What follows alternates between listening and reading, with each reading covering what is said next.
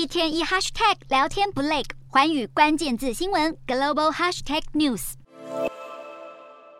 俄罗斯总统普丁日前访问白俄罗斯首都明斯克，会见白俄总统卢卡申科。不料这场相见欢却爆出插曲。卢卡申科讲得正起劲，坐在一旁的普丁却瘪嘴低头，不知该笑卢卡申科幽默，还是自豪地向众人承认他就是全世界最恶毒的人。这尴尬画面全被录了下来，实在不知该称卢卡申科是好友还是损友。有趣的是，情同兄弟、时常意气相挺的两人，最近被踢爆。在普丁访问明斯克前夕，卢卡申科疑似装病，声称自己得了流感，来扰乱普丁到访。尽管传闻四起，克里姆林宫否认到底。然而，普丁和卢卡申科友谊的小船是否在台面下说翻就翻，仍然是个问号。但可以肯定的是，外交上没有永远的朋友，只有永远的利益。